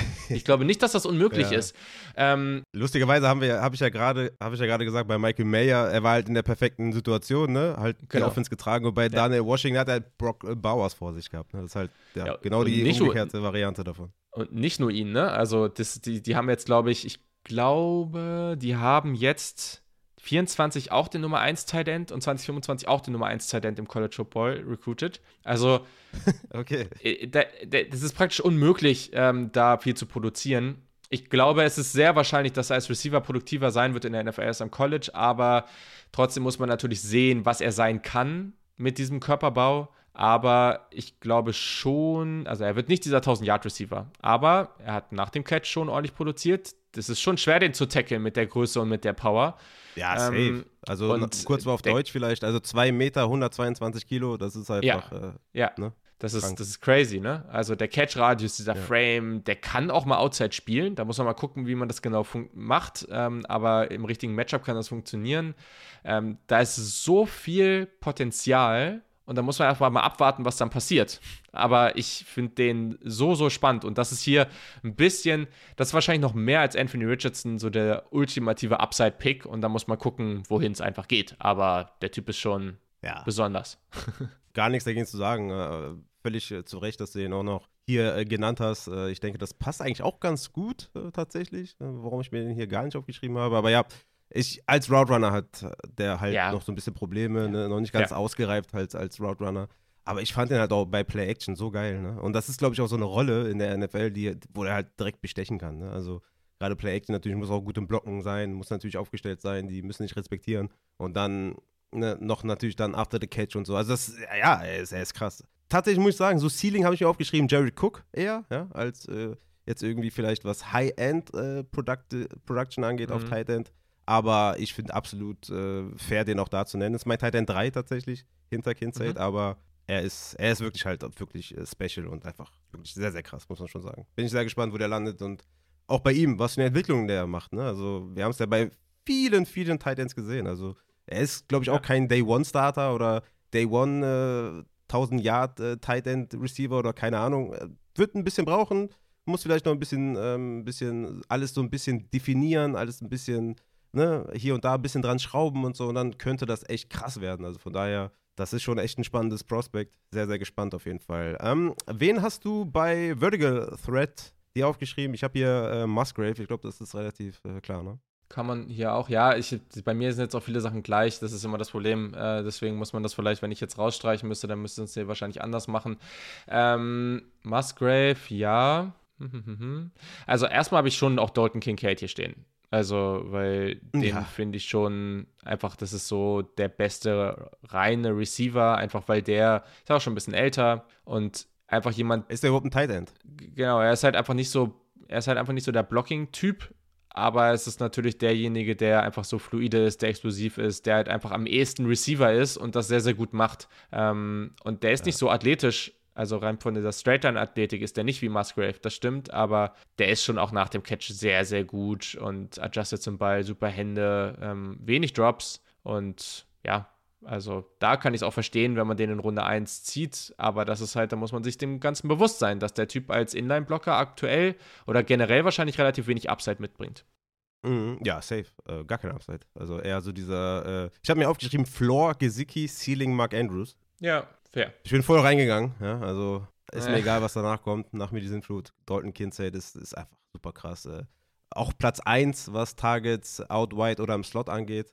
59 hat er da gesehen für 622 Yards, 55% im Slot eingesetzt. Bester Route Runner, glaube ich, dieser Klasse. Ähm, bester Hände, würde ich schon fast sagen, in dieser Klasse. Jack hat er, Catchpoint hat er, Balltracker auf jeden Fall. Also, ja, Blocken ist halt ein Problem und dann ist halt die Frage, ne? Äh, wird er halt eine Karriere haben wie ein Gesicki oder ja, äh, ist da mehr drin? Aber ich glaube, dieses Prospect muss man lieben. Also gerade auch aus Fantasy-Sicht ist einfach, ne? Wir haben ja eh so ein krasses Landscape. Von daher äh, nehmen wir den natürlich gerne direkt mit und mein Tight End 2 tatsächlich in dieser Klasse und einfach, einfach geil. Also da, das, das wird einfach knallen. Da bin ich mir eigentlich schon sicher, dass das nicht basten kann, sozusagen. Ja, absolut. Gehe ich mit. Mit bester Route Runner ja so ein bisschen schon äh, ange, angedeutet hier mit Dalton Kincaid. Aber wen hast du als besten Route Runner vielleicht abgesehen von ihm oder hast du noch einen, den du drüber siehst? Nein, also dann, dann lass uns lieber anders machen, ähm, weil da habe ich keinen anderen. Deswegen bei Vertical Threat ich habe mir da tatsächlich eher, wenn wir die Kategorien ausschreiben, habe ich mir bei Vertical Thread eher Tucker Craft aufgeschrieben. South Dakota State. Okay, ja. Feiere ich extrem. Ähm, mag den sehr, sehr gerne. Auch da super Size, 6'5, 254. Ähm, und da ist es so jemand echt breiter Frame, guter Speed. Auch der ist auch nach dem Catch wirklich gut. Großes Target über die Mitte, der macht Catches außerhalb des Frames. Ähm, da finde ich tatsächlich, die Projection als vielseitiger Blocker ist da. Der ist da noch nicht ganz, aber ich sehe schon, dass, also der muss noch ein bisschen mehr Power aufbauen, aber der war halt auch, also der hat das natürlich auch weniger gebraucht, da wo er gespielt hat. Das war ja dann ähm, in der FCS. Ja, also Small Schooler halt, ne? Ist immer schwer so zu Genau, projecten. ne? Also deswegen, ja. aber äh, es ist halt ein bisschen lazy der Vergleich, weil der von der gleichen Uni wieder ist. Das ist irgendwie, aber ich, ich habe es irgendwie nicht so richtig aus dem Kopf rausbekommen und ich finde auch die Rolle, wie er gedraftet wurde und so ist perfekt. Also, wenn der am Anfang so eine Titan 2 Rolle wie Dallas Goddard bekommt und dann in diese Richtung gehen kann und dann auch immer die Verantwortung so bekommt, dann kann ich mir das genauso, kann ich mir das vorstellen, dass es genauso klappt. Ähm, ich mag den sehr, sehr gerne ähm, und glaube, der kann sowohl aus Crossing Routes und so weiter kann er eine Menge machen, aber der kann eben auch bei so Overs, äh, Seam Routes und sowas kann er eine Menge draus machen. Ähm, deswegen habe ich den auch vertikal, weil ich finde den nicht so super agil, aber eben gerade wenn mhm. er halt seinen Straightline Speed ausspielen kann und dann mit dem Frame ähm, sehr schwer zu tackeln, gute Contact Balance, dann ist der echt gut. Ich denke, der, der könnte sehr niedrig gedraftet werden und könnte hinten raus in, so ein Stil werden in, in Fantasy Drafts und könnte sich über mehrere Jahre dann als echten, äh, als echter Titan Value entpuppen irgendwann, vielleicht in zwei, drei Jahren oder so. Ich glaube, der hat noch einen Weg vor sich auf jeden Fall. Äh, ich finde es halt immer super schwer, so Small Schooler zu projecten äh, für die NFL. Tue ich mich einfach Voll. verdammt schwer. Aber ich glaube, der geht hoch. Also ich glaube, der geht nicht spät in der NFL, ne? Also NFL Draft, ich glaube, der geht in Runde 2 spätestens. Oh, okay. Ja, gut, dann ist natürlich, äh, würde natürlich bei mir seinen Stock auf jeden Fall äh, verbessern. Obwohl, ich habe hab ihn schon auf 6, also ich habe ihn gar nicht so weit weg. Ja. Ich habe da noch äh, Musgrave auf 5 und Laporta auf 4. Aber auf 6 ist ja schon, glaube ich, ja. ganz, äh, ganz solide. Ähm, bin gespannt, ey, wenn er so hoch geht, dann äh, habe ich ihn natürlich dann overall nochmal ein bisschen anders, wahrscheinlich in meinen Rankings. Okay, ja. nice. Ja, guter Name auf jeden Fall. Also, Roadrunner haben wir dann äh, den guten Dalton, ne? Da gibt es auch nichts anderes, glaube yes. ich. Also yes, in, yes, der, in der Range, denke ich mal. Ja. Dann habe ich noch äh, Speedstar mit Upside. Ich glaube, da haben wir sehr, sehr viele in dieser, dieser Klasse. Ne? Zach Kuntz, äh, Mallory, Sam Laporta sind so die Namen, die ich mir aufgeschrieben habe.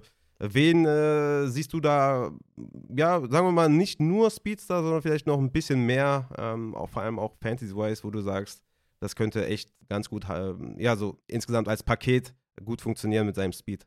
Ja, da, also ich habe hier Luke Musgrave. Ähm, okay, ja. Jemand, der, der halt sehr, sehr roh ist, noch meiner Meinung nach in vielen Bereichen seines Spiels. Ähm, hat aber auch hier, ne, du hast halt echt diese Größe, äh, die, die echt da ist. Und der, das war ja auch sein Testing, 461, also 40 Yard Dash, hat auch einen schnellen 10 Yard Split gehabt. Der ist einfach explosiv, der Dude. Ähm, super Mix aus Size und Speed. Ähm, Dadurch generiert er auch irgendwo Separation. Das Route Running ist halt echt nur okay, aber der hat halt in vielen diesen, du merkst richtig, wie der Typ noch nicht da ist, wo er sein kann und dass da noch was passieren wird.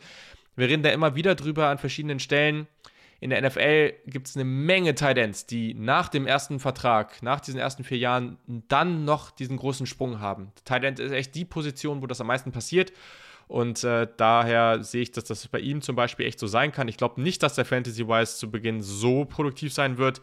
Aber er ist ein überraschend guter Blocker. Deswegen glaube ich auch, dass der hier äh, jemand schon sein kann, den die Teams dafür dann auch mögen. Ähm, jetzt nicht auf dem Level von einem Washington oder einem Michael Mayer, keine Frage, aber das macht er schon echt ganz solide. Ähm, aber die Production war im College noch nicht so da und also das, das wird, glaube ich, noch ja. ein bisschen dauern, weil er jetzt auch verletzt. Also erstmal abwarten.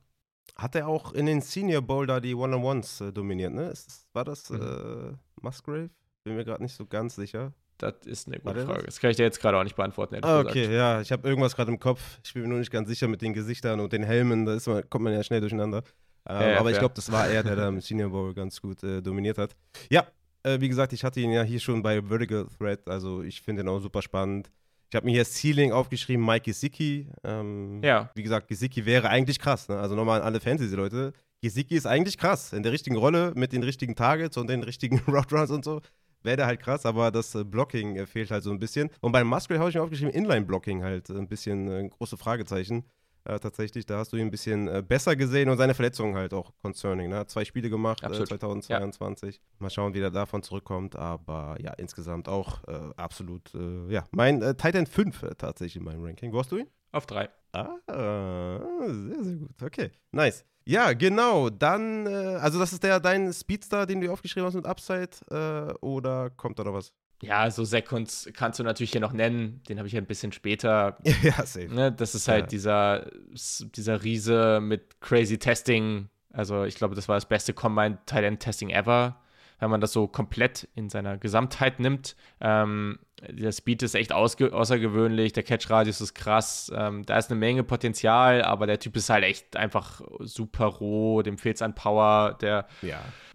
Blocking ist der schwach. Äh, auch da kaum Faktor als, als, ähm, als Yard, in Yards auf der Catch. Das ist nicht so ideal. Ähm, da hätte ich mir eigentlich mehr erhofft und ich denke, da kann man sich auch in der Zukunft auch ein bisschen mehr erhoffen. Ja, aber also ich sehe nicht, wie der am Anfang viel spielt. Ähm, das ist, da gibt es doch ja. zu große Fragezeichen. Und das ist auch hier so ein Prime-Kandidat, wird irgendwann, was weiß ich, Ende Tag 2, wahrscheinlich eher Anfang Tag 3 gezogen ähm, und irgendein Team hat ihn dann da und dann nach und nach wird die Rolle größer und vielleicht äh, kann es dann irgendwann was werden. Fällt so ein bisschen raus aus diesen etwas sichereren äh, Projections, aber ähm, ist auf jeden ja. Fall Upside da. Jack Monster, denke ich mal, Dalton Kinsey äh, ist, äh, ist bestätigt, oder? Äh, also ja, wenn wir noch einen anderen nehmen wollen, dann würde ich hier Sam Laporta noch reinschmeißen. Ähm, yes, das baby. ist jemand, ja, ja, ja. der ja, also am College irgendwie über Jahre hinweg da irgendwie wichtiger Spieler gewesen, ähm, in einer sehr, sehr underwhelming Offense ähm, und das ist immer noch viel zu positiv ausgedrückt. Mm, aber der Typ ist echt gut. Also nach dem Catch ist der gut, ähm, ist echt relativ agil, geht auch den Seam runter ähm, und ist da relativ gefährlich. Der kann auch Outside spielen, also der ist sehr, das Route Running ist auch okay. Also ähm, auch gerade gegen Off-Man-Coverage ja. Äh, sieht man da immer mal wieder echt Nuance in seinem Spiel, passt sein Tempo an. Die Hände sind eigentlich solide. Der hat auch durchaus ein paar Drops gehabt. Also da gab es mal wieder so ein paar Aussetzer. Ähm, ich finde, der hat generell wenig Schwächen. Also der kann auch als Move-Blocker, kann er jetzt schon Impact haben. Inline muss man vielleicht noch ein bisschen warten. Ähm, am Catchpoint ist er vielleicht nicht ganz so gut wie andere. Aber, und auch der hat halt einfach nicht so die Länge, nicht die Power, aber ich finde den echt spannend und ich glaube, der kann eine sehr produktive Karriere haben. Und ich glaube, der kann auch vielleicht früher produktiver in Fantasy sein als so einige andere hier, die dann vielleicht einfach noch ein bisschen länger brauchen und vielleicht ein bisschen höheres Ceiling haben. Ich habe ihn auf Titan 4 tatsächlich gepackt, Sam Laporta. Mhm. Ja, die Athletik hat mir gefallen auf jeden Fall. Ballskills richtig gut, der fügt die Bälle regelmäßig runter. Ist schwer zu tackeln nach dem Catch. Ne? 56,9% seiner Yards kamen after the catch. Also auf jeden Fall auch ein Yak-Weapon. Hatte 10 Screenpässe 2022. Spricht also auch dafür, dass sie ja. ihn da als äh, Yak-Spielzeug benutzt haben. Hatten auch so eine gewisse Leichtigkeit im Spiel, die mir auf jeden Fall gefallen hat und die ein Titan halt auch braucht. Und ja, die negativen Dinge, also Blocking, ich fand technisch auf jeden Fall noch Probleme, relativ roh, ist aber gewillt zu blocken, gibt sich Mühe, der Effort ist auf jeden Fall da, ist ja auch bei vielen auch so eine Sache, ne? Die haben da, ja. stellen es einfach komplett ein irgendwann. Ähnlich wie in der NBA die Defense dann irgendwann eingestellt wird, wenn die irgendwie so ein äh, gewisses Superstar-Level erreicht haben im Scoring. Aber ja, ich finde tatsächlich auch leider kreiert immer ein bisschen zu selten Separation. Route Running fand ich eher behäbig, obwohl er 2,72 Yards per Route Run gegen Man Coverage hatte. Das ist der beste Wert gewesen. Liegt aber vielleicht auch daran, dass er nur 115 Routen gegen Man Coverage gelaufen ist. Also vielleicht ist deswegen mhm. das auch so gut gewesen bei den wenigen Routen tatsächlich. Endzone-Gefahr ist er halt leider auch nicht. Ne? 3,3% Touchdown-Rate, vier Touchdowns bei 179 Tagen in den letzten zwei Jahren. Liegt vielleicht auch an der Offense. Aber ja. für mich ist das so ein Ceiling-Typ von Austin Hooper. Was ja auch, ne? Also, wie gesagt, die Klasse ist krass, so, ne? Also, ist jetzt auch nichts Schlechtes oder so.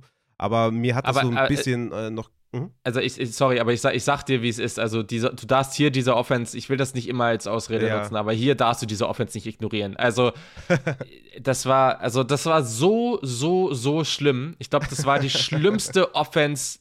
Also wir haben da im Podcast so regelmäßig drüber geredet weil ah, das okay. wirklich, also teilweise war das einzige Mittel für dieses Team, ähm, über Safeties zu scoren. Also es war echt es, es war unglaublich scheiße. Also, es ist der einzige Weg, das auszudrücken.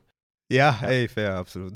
Ich habe es in so einem kleinen Nebensatz untergebracht, aber ich finde die Ausführung auf jeden Fall sehr, sehr gut. absolut fair. Ja, wie gesagt, bei Titan 4, ich sehe so eine Austin Hooper ähm, Titan darin ja. und ey, äh, bringt auf jeden Fall Upside mit und die 4 ist immer noch sehr, sehr gut. Wäre in anderen Jahren äh, bestimmt so eine 2 gewesen oder sowas, also von daher. Ja. Äh, sehr, sehr geile Klasse. Ja, wie gesagt, letzte Kategorie. Äh, wir haben auch schon echt weit über die Stunde, deswegen äh, danke dafür auf jeden Fall schon mal, dass du immer noch am Start bist. Ähm, die letzten äh, Podcasts hatte ich immer Hard Outs gehabt, deswegen finde ich das ganz, äh, ganz nice.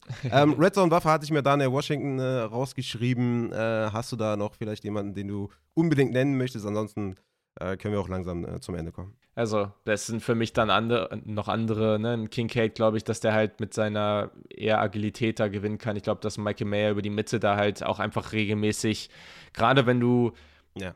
eine eine offensive Gruppe hast, die halt dann auch mit, wo die Receiver nicht ignoriert werden können, dann wird Michael Mayer da halt immer seine Production jedes Jahr haben. Das heißt jetzt nicht, dass er da 14 Touchdowns hat, aber dass er 7, 8 hat, das kann ich mir halt echt regelmäßig vorstellen. Und bei Washington muss man halt einfach sehen, dass der mit der Größe immer dieses Upside hat. Das geht gar nicht anders. Ja, ja safe, auf jeden Fall. Ja, meine Lieben, äh, ich denke mal, wir haben hier echt sehr, sehr ausführlich über die äh, Gruppe dann doch noch geredet. Äh, vor allem auch die Wide Receiver, ja, weiß nicht, ich glaube 14, 15 Spieler hier genannt. Tight End, glaube ich, auch ganz gut abgehandelt. Vielen, vielen, vielen Dank, äh, Julian, dass du da warst. Äh, wie gesagt, kam mir echt sehr entgegen, dass es das heute noch geklappt hat. Ich habe heute noch eine andere Folge aufgenommen, auch schon hochgeladen. Geht da gerne eine Folge zurück eine sehr, sehr wichtige Dynasty-Folge. Die solltet ihr auf jeden Fall nicht verpassen. Klickt euch da gerne durch in den Kapitelmarken, ne? wie immer, ihr kennt es. Ja, und heute noch mit dem Julian hier ähm, die Folge noch gemacht. Also checkt auf jeden Fall Saturday Kick, ne? Ähm, die haben jetzt auch über die Titans geredet, dann wahrscheinlich gestern oder vorgestern, je nachdem, äh, wann ihr da rauskommt. Wenn ihr Montag rauskommt, dann gestern. Äh, wenn Sonntag, dann vorgestern. Äh, check Cover 2 auf jeden Fall auch ab, ähm, weil die mhm. beiden fetten Podcasts, die streamen den Draft live auf Twitch. Julian, Junge, was kann man da erwarten? Ja, das wird richtig nice. Ich bin extrem hyped darauf. Ähm, haben wir letztes Jahr auch schon gemacht, aber und da war es schon krass, wie viele Leute da mitten in der Nacht am Start waren. Ähm, echt total verrückt.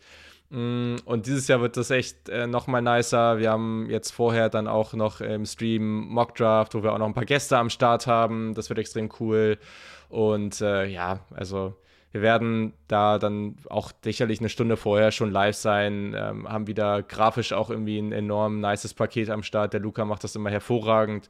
Mm, und äh, dieses Jahr dann auch mit einer deutlich größeren Aufstellung, weil du hast es ja am Anfang angesprochen, das hat der Kickoff ist gewachsen. Mhm. Äh, und deswegen werden wir da jetzt auch äh, noch ein bisschen mit mehr Leuten am Start sein. Aber ich glaube, das wird nur dafür sorgen, dass wir stärkere Reaktionen im Stream haben. Deswegen bin ich sehr gespannt und werden da auch alle drei Tage volles Brett machen wir haben uns die Position ja. sehr schön aufgeteilt, sodass wir auch wirklich hoffentlich bis tief in Tag 3 ähm, immer noch jemanden am Start haben, der da noch was zu einem Spieler sagen kann. Also das wird auch echt cool.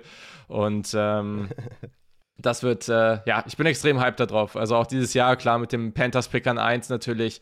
Äh, das ist eh schon nochmal so eine ganz andere Situation, aber das generell. Wer ist dein ähm, Pick? Wenn ich selber ziehen würde? Ja. Oder was ich glaube. Also ich, ich, ich, ich selber ja, würde. Du selber ähm, ziehen würdest. Ja, selber würde ich Richardson ziehen. Ähm, ah, ich, geil. Ich, boah, ja, doch. Also ich würde es machen. Ich würde äh, alle Top 3, ich werde, ich habe die sehr nah beieinander, ich werde da nichts bashen. Ähm, oder ich würde mich über alle drei freuen, sagen wir es so. Ähm, spielerisch würde ich mich am ehesten über ihn und Bryce Young freuen, aber ich habe CJ Stroud so nah danach und äh, Ohio State und die Panthers da kombiniert zu sehen, wäre natürlich irgendwie auch absolut sensationell für mich. Deswegen, solange es nicht Will Levis äh, wird, kann ich da nicht verlieren. Ähm, aber ja, Richardson wäre natürlich, äh, wär natürlich der Hammer. Ja, krass, okay, nice. Ja, das, das deckt sich dann ziemlich auch mit meiner Meinung oder den, mhm. äh, mit der Folge mit Kiel, da haben wir auch äh, sehr überschwänglich über äh, Richardson gesprochen, aber auch über Bryce Young, der natürlich ein kleiner Outlier ist, aber auch relativ äh, schlecht über Will Levis geredet. Ähm, aber ja, das wird auf jeden Fall spannend. Äh, checkt auf jeden Fall dazu alles ab. Ich werde alles in den Shownotes natürlich verlinken, auch natürlich hier wie immer die äh, in der Folgenbeschreibung natürlich die ganzen Themen. Und eine Sache muss ich auf, euch auf jeden Fall noch sagen, wenn ihr da zum Stream erscheint bei den Jungs, ne, vergesst mir den Zollstock nicht. Ne? da passieren wilde Dinge. Also da wird auch gerne mal was gemessen, ne? Hände und so weiter. Also wer weiß, was da noch alles passiert. Ja? Also deswegen Zollstock immer parat haben Und ansonsten, ich bin auch mega hyped, muss ich sagen. Ähm, also ja. am Anfang so der Draft-Season bin ich immer so, boah, kein Bock, die Spieler zu gucken und so. Ist halt voll viel Arbeit und wie kriege ich das hin ja. und wie organisiere ich das und dann setze ich mich da hin und das kostet voll viel Zeit und hin und her. Und dann muss ich mir noch die Stats gucken, matchen die, matchen die nicht und boah, das ist immer so übelst anstrengend, finde ich, einfach nur. Die, dieser ganze Prozess, Der, der zieht mich immer total runter und macht mir einfach gar keinen Spaß. Deswegen auch immer cool, wenn man so ein A-Chain dazwischendurch hat und so, die halt Spaß bringen und sowas. Aber der ganze Prozess, der, der ist echt, der fuckt mich immer richtig ab.